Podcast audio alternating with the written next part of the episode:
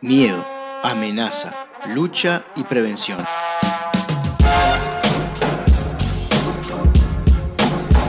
Todos conceptos asociados a la salud, sin embargo, nada más alejado de ella. Te propongo desaprender y descubrir que la salud es conocerte, aceptarte y desarrollar todas tus dimensiones libremente para así integrarte con tu entorno y la naturaleza. Para promover salud en vez de prevenir enfermedades, arranca la columna de Ser Uno Salud Integral.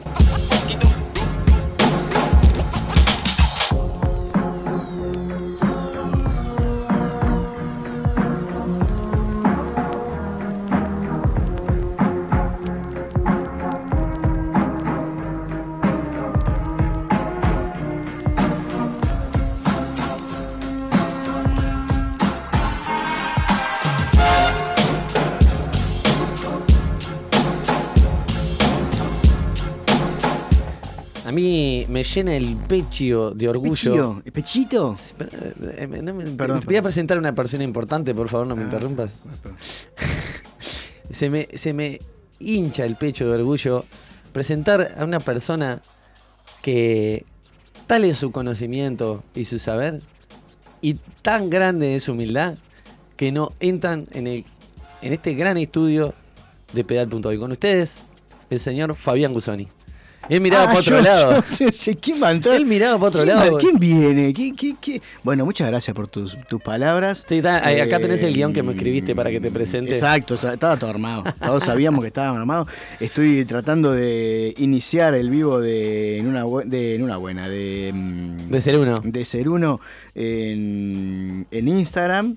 Muy bien, porque él eh, siempre va diseminando la semilla de, Sí, ahí- de- de esta columna por todas partes. Por todas, por todas, por, por todes, por todas de las partes. Bueno, gente, eh, vamos a arrancar. Yo les dije, la otra vez saludamos ahí a la gente de. de Lo dijimos. lo dijimos. Lo de- dijimos. De, de ser- arroba ser uno uy en, en Twitch. No, en, en No Instagram. mientas a la gente, porque la gente busca y no encuentra. Este. Que íbamos a volver, habíamos dejado un tiempito de, hablar de cómo nos sentíamos. Y en estas columnas que han habido y que, hemos- que hemos eh, rondado la boca, este, vamos a seguir hablando de la boca, pero ya no tanto de la boca física, sino de lo que hacemos con la boca. Y no tanto de comer, sino de eh, hablar y expresarnos. ¿no? Columna que está un poco hermanada con la anterior de Florencia, Sí, y que viene- hablaba ve- también de la boca. más de- desde el lado de la sexualidad, ¿no? Este, pero, pero que tiene que está emparejado. todo lo que, lo que dijo, yo suscribo todo lo que dijo el otro día. Está muy interesante, pueden entrar en Spotify sí. y eh, ver eh, No, la todavía ¿Eh? no está subida. Todavía no, pero la van a poder van a escuchar en. Spotify. La columna de En una buena, eh, del De- nombre Arco Dorado, Arco. Y que bueno, habla de, de, De la estas cositas que cometemos con la boca y que no nos damos cuenta. Entonces es como, como muy interesante que, y, y lógico que si vamos a hablar de la boca, eh, se tenga mucho para decir de la boca, ¿no? Entonces, en, este, en esta herramienta de cómo decir, bueno, ¿cómo te sentís? Bueno, yo la verdad ho- hoy ha sido un día arduo laboral en cuanto a lo laboral. Eh, emocionalmente me estoy estabilizando. Tuve mm, ahí como una semana pasada un poco Pachucho. nublado. No, no era pachucho porque estaba enérgico. Pero sí en mis pensamientos estaba como un poco entreverada la baraja. O sea, por, por trazar una, una metáfora. Bien, bien. Bien, yo contarles que bien, que o sea que estoy también, eh, creo que también un poco el, el fin de año, que a uno lo agarra ya como medio, medio cansado y que a veces se encuentra con vicisitudes que no esperaba. Y bueno, ¿Encontraste una bici? Y encontré unas vicisitudes, si tú me la, me me prestas. Este, y bueno, está, a veces genera eh, ponerle un poco más de energía, ponerle un poco más de conciencia, prestar más atención a cosas que quizás no esperaba que uno, uno ponerse a pensar en esas cosas, pero bueno, No estar tanto en el piloto automático. exacto, como que...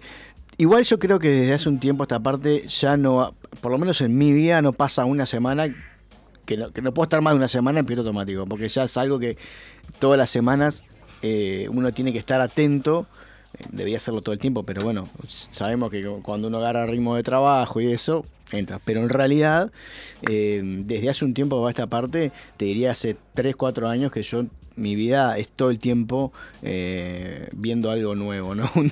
Tratando de, de, llamar así al estado de presencia. Exacto, totalmente. Y me parece ya es una percepción mía que es algo general también, ¿no? Que uno lo puede, unos los pueden eh, aceptar o no, ver o no, eh, interpretar o no, pero que en realidad es algo que le está pasando a la humanidad toda, principalmente con estos dos años en donde no sabíamos qué iba a pasar al día siguiente, ¿no? Entonces, eh, hay una idea, por lo menos de mi parte, de que, de que energéticamente estamos pasando a esto de, bueno, vivir desde la incertidumbre, ¿no? Del constante entendimiento de que mañana no se sabe lo que va a pasar. Y bueno, eh, vivir el presente. Y, qué loco, ¿no? Porque a pesar de que tenemos el acceso a un montón de información, ¿no?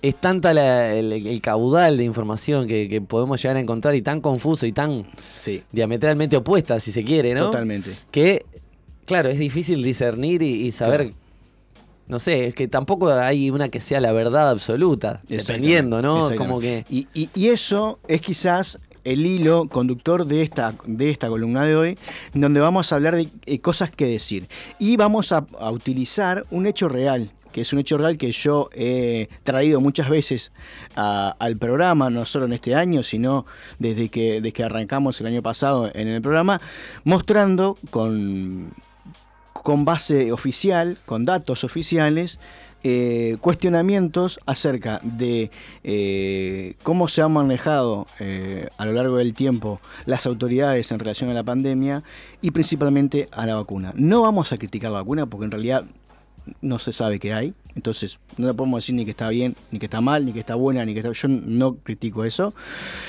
Sí voy a cuestionar el mensaje que se emitió por parte de las autoridades, por parte de las empresas y el manejo, desde mi punto de vista manipulador y mentiroso, de las autoridades a la luz de las declaraciones que están haciendo hoy en día las empresas que producen e, estos medicamentos. Sí, si bien los mensajes eran contundentes, por ahí eh, ah. había momentos que, era, que se contradecían, que no eran claros. Y hoy en día estamos viendo que esos mensajes contundentes no estaban basados en Ah, pero que eran contundentes eran porque eran, así.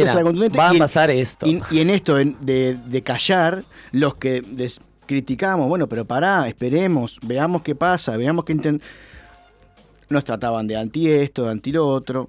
Y jamás nunca acá, por lo menos de mi parte, se criticó, ni siquiera se, se pensó en decirle, vos, no hagan esto. Claro, no. Lean, investiguen. Sería muy irresponsable de nuestra parte. Y o sea, yo, yo puedo decir, de mi parte, que yo, la medicina convencional no es que la rechazo, pero es la última opción que tengo, no es la primera. Pero yo no le puedo decir a las personas hagan lo que yo hago.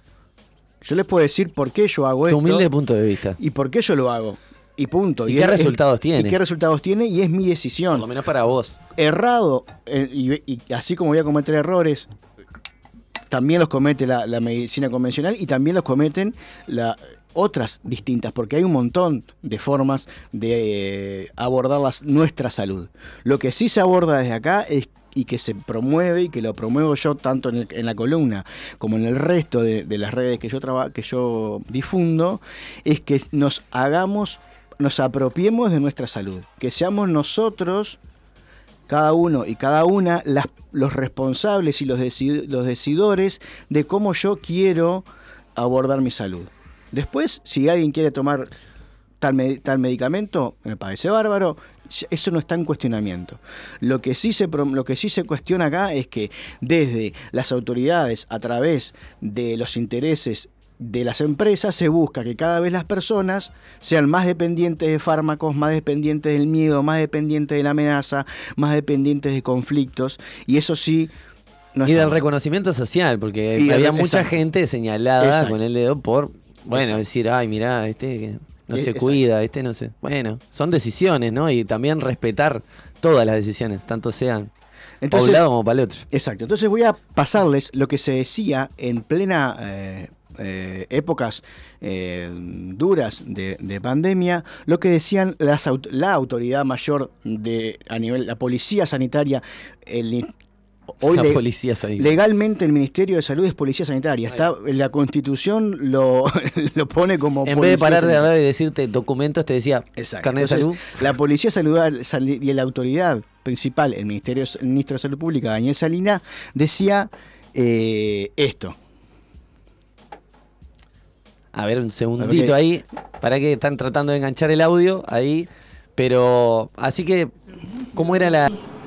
Cuando hablamos de todos estos temas.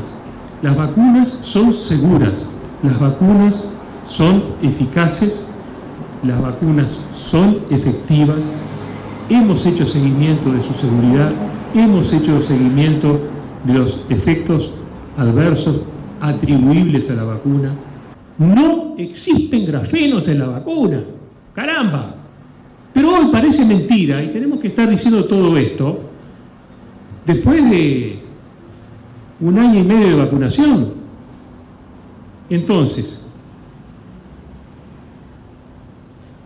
no hay nanoelementos digitales que se activan con el celular, no hay ARN que modifique el ácido desoxirribonucleico del núcleo.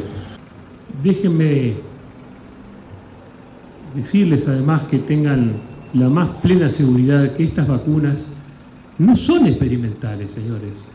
Pasaron las fases 3, las fases 4 de estudios, decenas de miles, y hoy por hoy 3.500 millones de dosis dadas en el mundo. Bien, acá en esta declaración del ministro dice un montón de cosas que son mentira. Y les voy a explicar por qué son mentira. No voy a usar ningún medio ni ningún informe, sino voy a usar las mismas declaraciones y mismas respuestas que el ministerio le dio a eh, el juez eh, Recarey en su momento cuando les preguntó un montón de cosas. Entre esos, esas cosas les preguntó si el gobierno hacía estudios de la vacuna y contestó que no, que lo único que controlaban era que lo que decía el documento de la empresa que venía aparecía. Búsquenlo, están todas las preguntas, busque- están en el ministerio. Pero entonces, ¿qué quiere decir? ¿Que Salinas lo Entonces- investigó por su parte o de dónde sacó ese informe? No lo sé. Bien. Pero si, si lo que me está diciendo el ministro en declaración oficial, que lo pueden encontrar en la página del Ministerio de Salud Pública, dice que Uruguay no ha hecho estudios de ninguna vacuna. Por lo tanto, él no puede... yo- a mí, si tiene grafeno, si tiene, eh, si tiene una baliza que si vas para la izquierda... no O sea, ya a esta altura me, me da lo mismo. Lo que, lo que no puedo entender cómo el ministro puede decir Esa una cosa un- en un lado de- y por otro lado, ante un juez, dice que el, mini- que el ministerio no hace estudios. Entonces, si no hace estudios, ¿cómo sabe que no tiene? Porque se ¿Lo habrá basa... buscado por ahí? No, porque en otra declaración dice que se basa en los estudios que hizo la propia empresa, empresas, porque hubieron dos empresas en este, en este país, hubieron tres, pero la- tercera fue mínima, pero las, los únicos estudios oficiales Son de las propias son de las empresas. empresas. No hay Bueno. un estudio oficial en Uruguay que, este, que es eh, independiente. Incluso hay una agencia de control fármaco. Si yo quiero exportar. Sí, es un- como, si, es como si yo tengo una casa de comida y yo mismo me hago Exacto. el, el, el, el coso de bromatología. no, exactamente. Sí. Es como que venga, voy a decir, mira, acá te traigo el estudio que hice de. de- eh, Claro. bueno, es- en este momento es como ha funcionado hasta el día de hoy, porque hasta el día de hoy ha funcionado así. Búsquenlo, está, buscan respuestas al juez Recarey por parte del Ministerio de Salud Pública y están en la el primero que aparece en Google, que Google su- suspende toda información que vaya en contra de, de- de las vacunas, o en este caso lo que estamos discutiendo es no las vacunas, sino lo que dicen los- las, autoridades declaraciones de- exacto, de, las sí. vacunas. Eh, lo primero que aparece son las declaraciones del Ministerio de Salud Pública al juez Recaray. Eso por un lado. Entonces, Dicho todo lo que dijo, lo que o, o- o le mintió al juez o mintió en esta declaración, eh, en una, o sea, no pueden ser las dos reales y verdad. Eso por un lado. Pero ¿qué pasa con esto? Porque entramos a, a mirar para atrás y se vulneraron muchísimos derechos en estos tiempos, sobre todo a la gente que no estaba vacunada. No se les permitía, en época de, de mm, en época de, de, mm, de emergencia sanitaria no se les dejaba entrar a un hospital, a, sanatorios, a espectáculos. Entonces, se vulneraron un montón de leyes, entre ellas la ley de salud pública, que dice que uno, que uno tiene que la- el derecho de que su información sanitaria es privada. Uno no puede tener, eh, estar obligado a mm, transmitir su eh, información sanitaria de forma, eh, a menos que un juez se lo pida. Entonces, todas aquellas instituciones públicas o privadas que pedían el certificado de vacunación, no lo, legalmente no lo podían hacer, porque hay una ley que te prohíbe, a menos que sea tu médico o eh, un juez, nadie te puede exigir a vos que le digas información médica tuya, ya sea una vacuna, ya sea un diagnóstico, lo que sea. En Uruguay nadie te puede obligar a, pedir, a, a que vos le digas ni, ni qué medicamento usás, ni qué tratamiento, ni, ni qué vacuna te pones o, no, o te dejas. Bueno, de pero sin embargo, en, este, en la frontera, por ejemplo, ahora con, con Argentina, estaba pasando eso, que a la vuelta, ahora ya no, pero a la vuelta te pedían, te pedían por eso- cosas, te pedían Eh, eso la, o vacunación. O- Fue una de las- cosas que legalmente se vulneró los derechos de las personas. A su vez, el artículo 10 de esa ley también lo que dice es que yo ten- eh, puedo tener, tengo el derecho a elegir la forma eh, de mi tratamiento o a rechazar Total. un tratamiento. Por lo tanto, una vacuna es un tratamiento. Si yo, porque la ley me ampara, elijo no hacerlo, no debería sufrir ninguna discriminación. No. Bueno, se hizo y se sigue haciendo hasta el día de hoy, como por ejemplo en el fútbol, que si vos no te vacunás, no podés jugar al fútbol, por ejemplo. Y no estamos en emergencia, ni mucho menos. Eso por un lado. Por otro lado, otra cosa que dice la ley, que, aplica, que, que está en la ley, que busca en la ley 18.335, la ley de salud pública de eh, Uruguay, es que ante cualquier tratamiento o cualquier medicamento tiene que haber un consentimiento eh, dado. Era lo que se firmaba antes de. No, porque lo que se firmaba era que yo no podía eh, hacer una demanda contra las personas, pero no tenía ninguna información de, de- de Contra la empresa. Contra No la empresa. Pero sí contra el Estado. Sí, contra el Estado. Entonces, eso no es un consentimiento informado. Un consentimiento informado es un papel donde te- muchas personas que hemos, Sí. sido- que hemos estado en operaciones, el doctor te dice, mire, yo le voy a operar de apendicitis.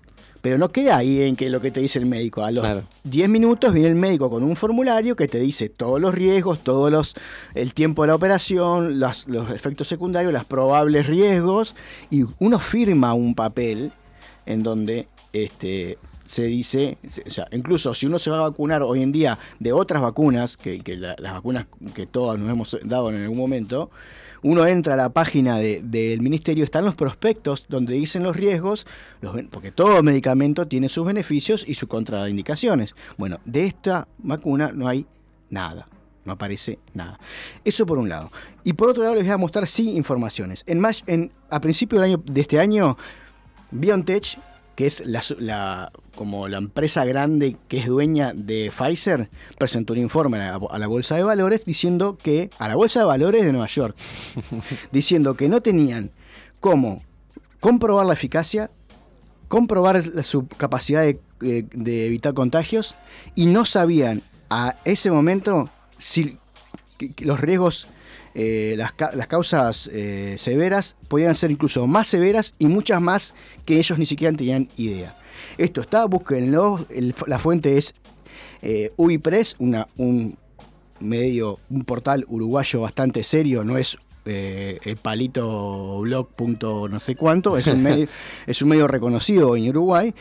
En su momento mm, el señor, el senador eh, o diputado Sartori fue dueño de este medio. Mira. Eh, otra noticia que salió en, esto fue en abril de este año. ¿Ah? Eh, mm, documento de Pfizer desclasificado por orden judicial. Está, búsquenlo en, la- en el blog Extramuros, que es otro blog que sube eh, todo. Ahí está el documento original en inglés para quien lo quiera leer. Dice que Pfizer hizo un estudio de, 200 de 270 mujeres embarazadas vacunadas y 28 perdieron el embarazo. Estamos hablando de un 10%. ¿ah? Otra información. Porque Salinas dijo en un momento que, estaban, que eran seguras, que eran eficaces y que no había riesgo de la vacuna. Bueno, estamos viendo que Ese estudio fue realizado acá, ¿no, Fabián? ese estudio es un, es, es una, una- un estudio que, se de, que en Estados Unidos Ah, se desbloqueó por orden judicial, pero un estudio de Pfizer. O sea, mismo estudio de Pfizer dice los riesgos que hay de vacunar a embarazadas. Otro más. Primer informe oficial que, re- que reconoce que la vacunación en ARN mensajero genera riesgo para personas de entre 18 y 30 y, y 35 años en Florida. El, mm, el médico director del estado de Florida sacó Ah, en Florida. en Florida. En Florida, no Sacó- Florida. Florida es acá. Sacó, sacó, Fray Marco. sacó el mes pasado un comunicado en donde no recomienda la vacunación para estas edades, entre, principalmente hombres entre 18 y 35 a 40 años. ¿Está? Importa- es importante. Y la última noticia que es fresquita de hace poquito, Nueva York, Suprema Corte de Justicia de Nueva York pide a las empresas que despidieron a personas no vacunadas que los reintegren y que les paguen su sueldo retroactivo. Porque por toda esta documentación que estamos dando. Y para cerrar este bloque, vamos a escuchar un segundo audio, que es lo que yo les quiero mostrar, que es una declaración. Primero, antes que nada, una cosa, mostrar, contarles que en eh, junio del. No, perdón, en noviembre, el 2 de noviembre del año pasado, la empresa, ya les digo el nombre, eh, Ventevia, que es una, un laboratorio subcontratado por Pfizer para hacer un estudio, la directora regional de de ese estudio dijo que se rompieron todos los protocolos de estudio.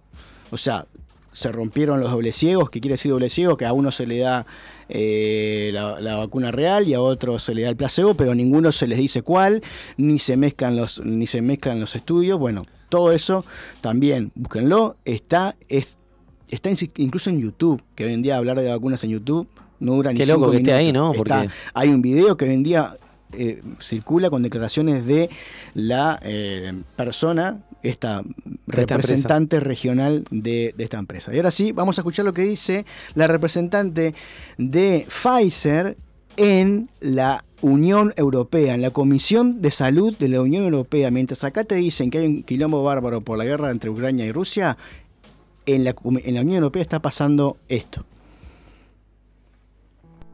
El pasado 10 de octubre tuvo lugar la Comisión Especial para el Análisis de la Compra de las Vacunas contra la COVID-19 en el Parlamento Europeo. Un gran número de preguntas iban dirigidas a la falta de transparencia que denunciaba un informe del Tribunal de Cuentas de la Unión Europea el pasado 12 de septiembre. Sin embargo, el escándalo saltaba con una pregunta del eurodiputado Robert Ross, perteneciente al grupo de los conservadores y reformistas europeos. Fue probada la vacuna COVID de Pfizer a la hora de detener el contagio del virus antes de que se lanzase al mercado?